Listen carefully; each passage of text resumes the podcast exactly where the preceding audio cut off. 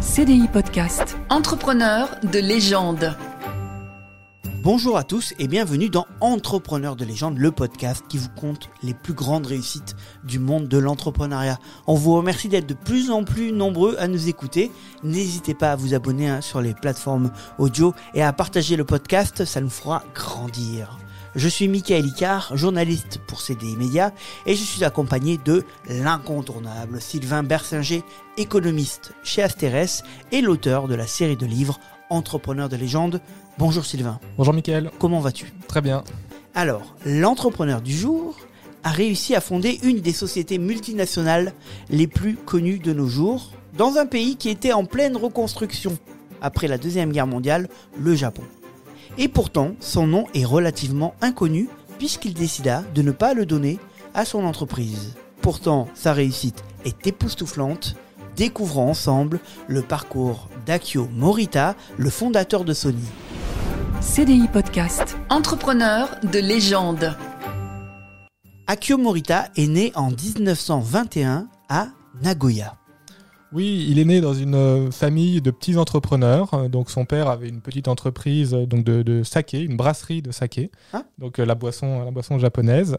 Euh, donc c'est une famille plutôt privilégiée. Le Japon est encore un pays relativement pauvre à l'époque, Euh, mais c'est une famille un peu aisée, très ouverte sur le monde, très ouverte sur la culture occidentale, euh, notamment ce- sur la France. Euh, Morita est- était très francophile, même s'il critiquait euh, la bureaucratie française. Mais ça, tout le monde la critique, donc c'est pas que lui. Même nous. Voilà, même nous. Donc, il, il avait une, une ouverture que n'avaient pas beaucoup de Japonais à l'époque. Il a voyagé aussi à l'étranger, en Corée, en Mandchourie, donc avant, avant les guerres. Donc, ça, ça lui donne une, une, une vision, une, une vision internationale, une vision euh, sur les, autres technologies. Il a un oncle qui revient de Paris, qui lui ramène un, pâté baby, donc les, petites caméras de, l'époque. Euh, et tout ça cultive euh, son, goût pour, les sciences et pour l'innovation qu'on voit apparaître chez lui dès l'enfance. Il est très bricoleur, il s'intéresse à tous les petits gadgets, tout- toutes, les, nouvelles technologies. Donc ça, ça fait de lui un élève, en fait, disons assez ambivalent, parce qu'en sciences, il est très bon. Et en littérature, en tout ce qui n'intéresse pas, bah, juste il écoute pas parce que ça, parce que ça n'intéresse pas. Donc, euh, il est, euh, en fait, il bouillonne d'idées, mais il est très sélectif euh, sur le- les domaines sur lesquels il focalise son attention. Donc il grandit dans un, un environnement plutôt bourgeois, une scolarité qui est pas vraiment top malgré son intelligence, on l'a vu, et notamment en sciences et en technologie. Mais de toute façon, ça ne compte pas puisqu'en fait son avenir il est tout tracé. Oui, alors de toute façon, son père lui avait pour idée euh, que son fils reprenne la, la brasserie de saké. hein, C'est la une- tradition. C'est une hein. entreprise familiale, voilà. Donc, euh, donc euh, son avenir était prédestiné. Euh, on va voir que lui, évidemment, n'a pas, les- n'a pas les mêmes idées. Je crois pas. Non. Et, euh, et notamment, il, il commence à, comprendre que s'il veut faire de, de la science, de la technologie, qui est sa passion, s'il veut en faire son métier, bah, il ne peut pas juste se contenter de bricoler dans son coin. Il faut aller à l'université. Pour ça, il faut qu'il ait des, des bonnes notes. Donc, euh, quand il est euh, jeune homme, adolescent, il va se, on va dire, se remuer un bon coup pour avoir des bonnes notes dans toutes les, dans toutes les matières. Et la personne y croit autour de lui. hein. Oui, pas grand monde y croit parce que tout le monde dit bah, il a tellement de retard, euh, il n'arrivera pas à, combler toutes ses lacunes euh, dans toutes les disciplines littéraires. Bon bah lui quand euh, quand il veut quelque chose, voilà, il se, il se retrousse les manches, Il va travailler comme un forcené. il travaille comme un forcené pendant un an et il, a il a ses diplômes et il, il parvient à être admis à l'université à l'université scientifique. Et donc euh, là, il va vraiment commencer des études scientifiques, on va dire, euh, disons sérieuses, enfin académiques. Et c'est c'est plus seulement le, le petit bricolage qu'il pouvait faire à droite à gauche. Et donc du coup, il part à cette université en 1930 à Osaka. Voilà, il part à l'université d'Osaka, qui était une université peut-être pas la plus en vue du Japon, mais disons un peu euh, en, vogue, avec des, jeunes professeurs dynamiques qui vont le, qui, vont le, pousser.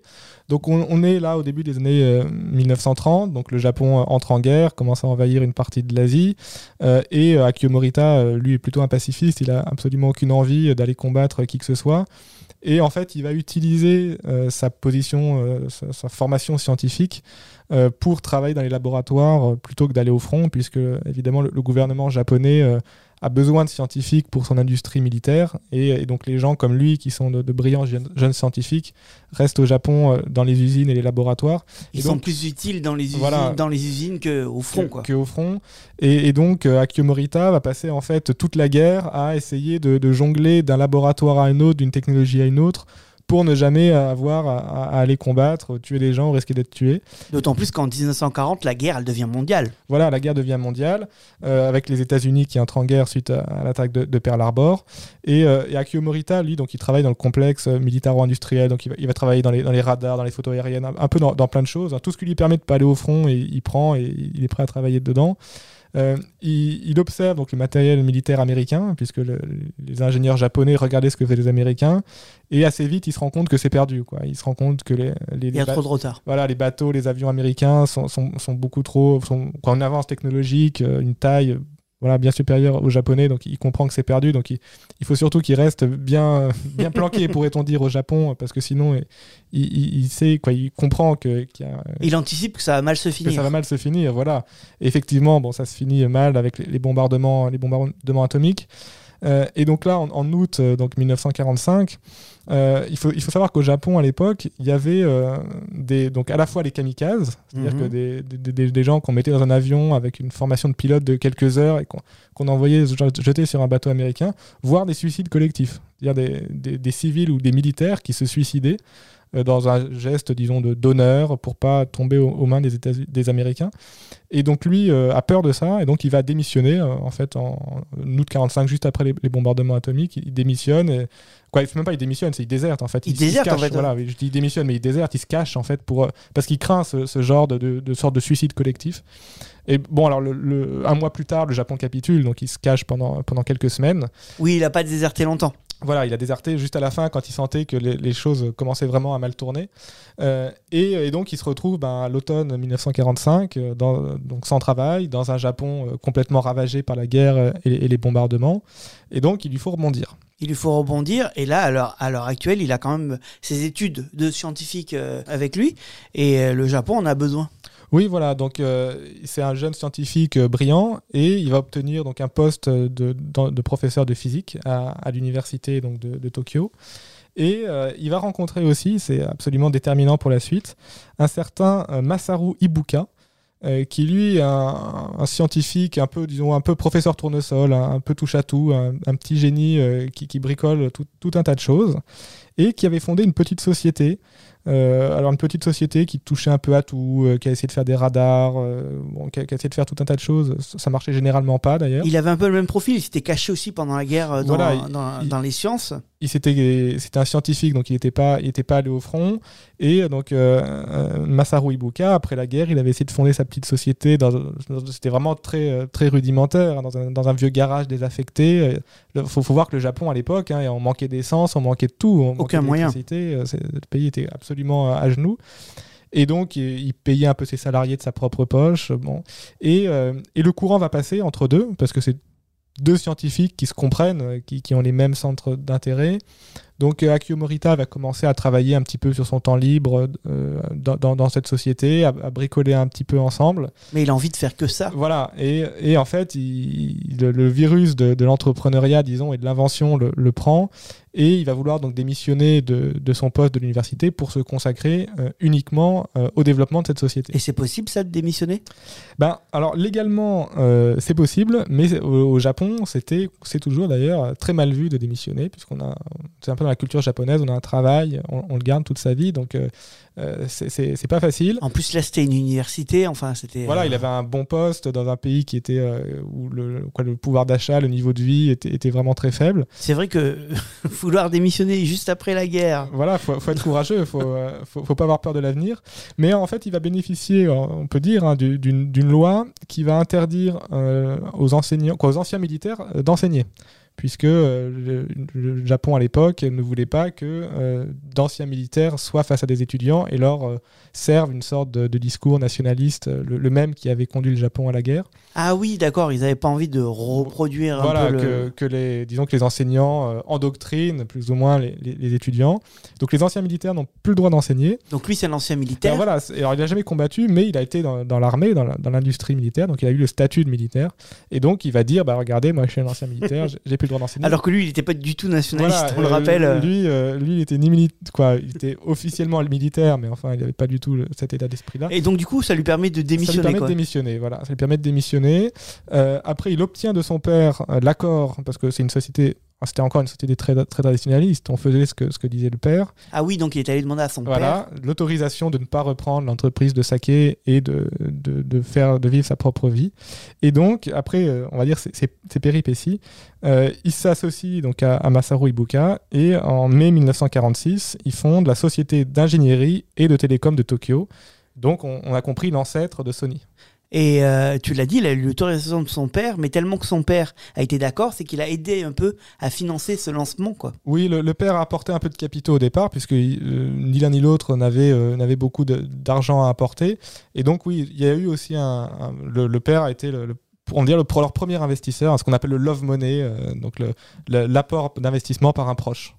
Et donc, du coup, ils ont fondé leur société, tu l'as dit, en 46. Et donc, ils veulent innover, mais bon, c'est un peu dur d'innover à l'époque. Oui, alors. euh, le, Japon à l'époque manque de tout, donc pour fabriquer euh, quel que soit le produit, bah, il faut trouver euh, des pièces, des pièces à l'étranger. Il y a des restrictions d'importation pour, pour éviter que les devises étrangères fuient le pays. Donc c'est assez compliqué. Alors ils essaient de bricoler, ils font un cuiseur de riz qui marche pas. Euh, ils essaient de, de- de bricoler, des, de réparer des radios, des phonographes. En fait, ils font un peu tout, euh, voilà, un peu tout ce qui leur passe sous la main et qui peut, euh, qui peut éventuellement marcher. Donc, dans la plupart des cas, euh, ça ne marche pas. Euh, ils ont un contrat avec la, télé japonaise aussi qui, qui veut remettre à, niveau ses, ses infrastructures. Donc là, bon, petit à petit, malgré tout, ils arrivent à avoir un, Avoir quelques un clients. réseau, voilà, Mm. quelques clients, un réseau. Et vu qu'ils sont très bons, parce que c'est tous les deux des, des- vraiment des brillants ingénieurs, bah, ils, ils a- ils arrivent quand même, même s'ils ne gagnent pas encore euh, vraiment leur vie, ils arrivent à se faire, disons, un petit carnet d'adresses, un petit réseau auprès de leur clientèle. C'est ce qui se passe avec la télé, NHK, que tu as cité, c'est qu'en fait, euh, ils n'étaient pas très sûrs du résultat qu'ils allaient avoir, mais en fait, le talent des scientifiques euh, a montré qu'ils faisaient du bon boulot. Oui, parce que euh, à l'époque encore, là, on est à la- vers la fin des années 40, ils sont encore une, une équipe euh, dans un hangar euh, plus ou moins désaffecté à bricoler dans un coin. Donc c'est pas, ils n'ont pas une apparence, disons, d'entreprise euh, très sérieuse, mais, euh, mais vu qu'ils sont brillants et travailleurs, ils arrivent malgré tout euh, à, livrer des produits en temps et en heure de, bonne qualité. Donc grâce à ça, ils, commencent à, se faire un, à faire un petit nom. À la fin des années 40, ils veulent lancer leur premier magnétophone, qui sera d'ailleurs le premier japonais, qui arrivera à sortir en 1950. Voilà, donc euh, leur, leur premier magnétophone, euh, donc il faut voir, aujourd'hui on dit un magnétophone, on, imagine le petit appareil dans, dans lequel on parle. Oui. Leur premier appareil, il- il- c'est à peu près la taille d'un frigo et ça fait 35 kilos. donc c'est euh, alors c'est très bien pour l'époque et pour les moyens qu'ils avaient. hein. Il, il- il fallait être brillant avec le peu de moyens qu'ils avaient pour arriver à faire ça. Mais on, se doute que les clients, euh, voilà, et ça coûtait très cher. Ça coûtait le salaire annuel d'un ingénieur. Mais on, y avait, personne n'en avait besoin. Donc voilà, alors personne n'en avait besoin. Donc au début, effectivement, ils n'ont pas vendu beaucoup. Euh, mais ça a toujours été d'ailleurs le- l'opinion d'Akio Morita, c'est de ne pas suivre le client. C'est de se dire, moi je fais mon produit, euh, je me dis, il va être bon, et le client, si je fais un bon produit, le client va l'acheter. Il y a- d'autres entrepreneurs qui font l'inverse, qui se disent, qu'est-ce que veut le client et comment je peux faire pour le satisfaire. Mais lui, il prend le, un peu comme Henry Ford, hein, il prend le problème dans l'autre sens. Il se dit, euh, je vais faire le meilleur produit, et de toute façon, s'il est bon et pas cher, il y aura un marché. Donc il Mais lance- c'était Henry Ford qui avait dit euh, si, euh, si on demande aux gens ce qu'ils veulent, c'est qu'ils veulent des chevaux rapides. Oui, voilà, c'est, il avait dit, bah, si on avait demandé aux gens, aux- à mes clients ce qu'ils voulaient, il m'aurait dit, dit, je veux une, une- une charrette plus rapide. Une charrette plus rapide. et ouais. lui a dit, bah non, moi je vais faire une voiture et ils vont acheter ma voiture. Il y, a- il y a effectivement cette phrase de- de- d'Henry Ford. Et donc, du coup, leur premier magnétophone, ils, ils arrivent à le sortir finalement. Alors ils le sortent, euh, il y a peu de clients, mais ils arrivent à le vendre un petit peu, alors à la fois aux tribunaux, parce qu'il manque de greffiers. hein, y a- Ah oui. la population active a été décimée par la guerre, tous les hommes qui sont morts à la guerre. Donc voilà, quelques tribunaux qui en achètent, quelques euh, écoles de langue aussi pour euh, faire des, des enregistrements et passer des, des- des cours à, à des, à des élèves. Bon, ils en vendent quelques-uns, mais c'est franchement pas, le- franchement pas le succès pour l'instant. Ils vont pas devenir riches grâce à leur Non, magnétophone. pas encore. Et donc, du coup, euh, ils ont une autre idée, c'est qu'ils veulent importer les transistors.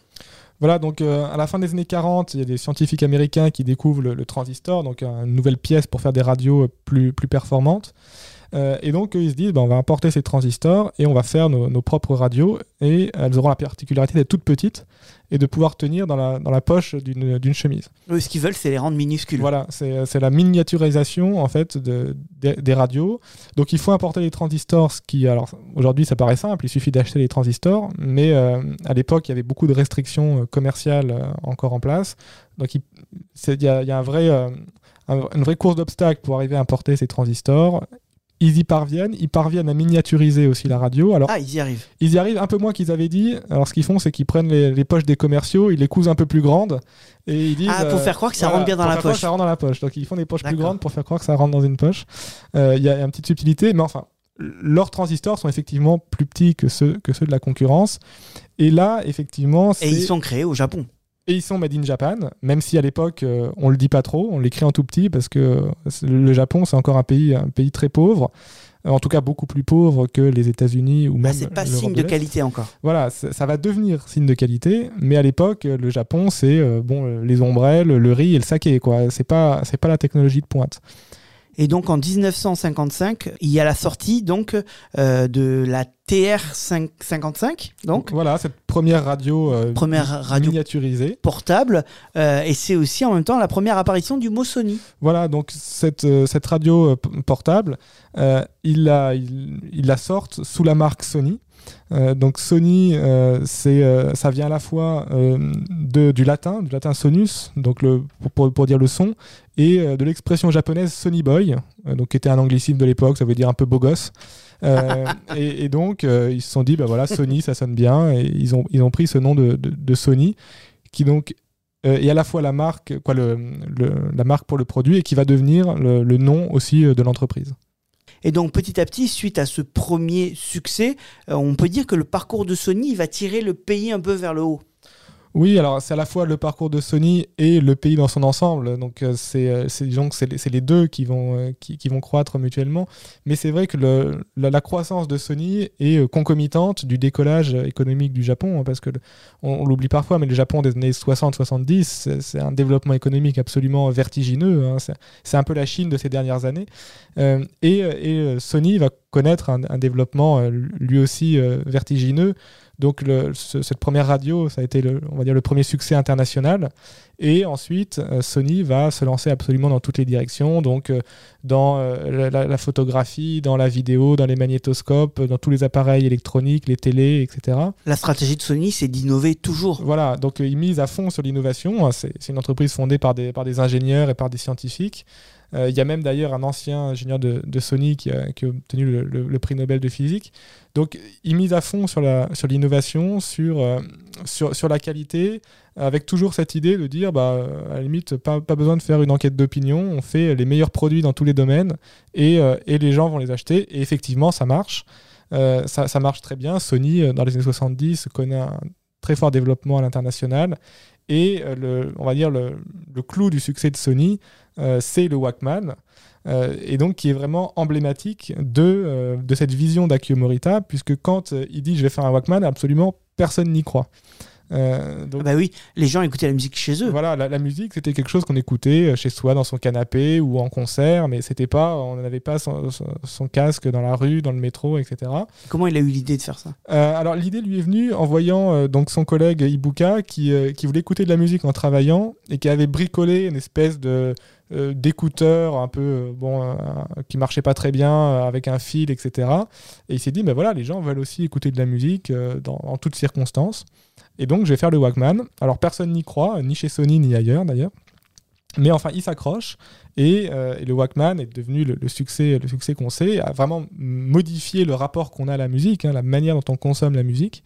Et d'ailleurs, on associe encore aujourd'hui le succès de Sony euh, au Walkman. hein. Ah bah oui, euh, Le, succès du Walkman, c'est quelque chose qu'on enseigne euh, dans, dans les écoles de commerce, de stratégie d'entreprise. Donc c'est vraiment emblématique de la, de la réussite de Sony.